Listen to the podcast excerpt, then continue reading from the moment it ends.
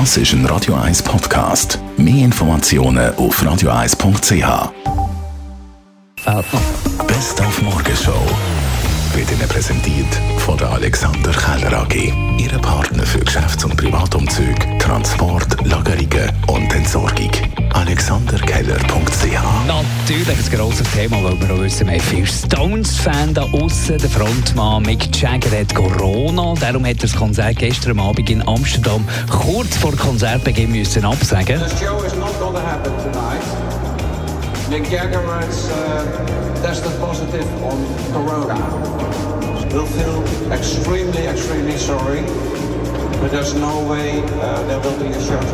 Was bedeutet das Ganze natürlich für das Konzert am Freitag im Wankdorfstadion in Bern? Der Konzertveranstalter André Beschir ist zuversichtlich. Ich tue mich am liebsten noch nicht mit dem bekümmern. Ich bin positiv und denke, es wird stattfinden. Und ich glaube, wenn es dann so würde sein, dass es nicht stattfinden kann, müssen wir uns mit dem auseinandersetzen.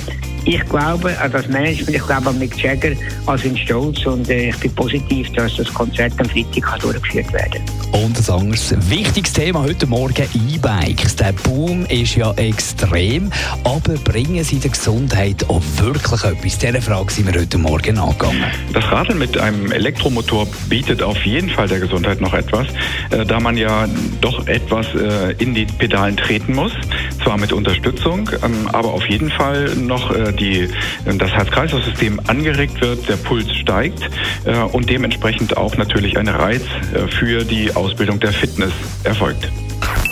Die Morgenshow auf Radio 1. Jeden Tag von 5 bis 10.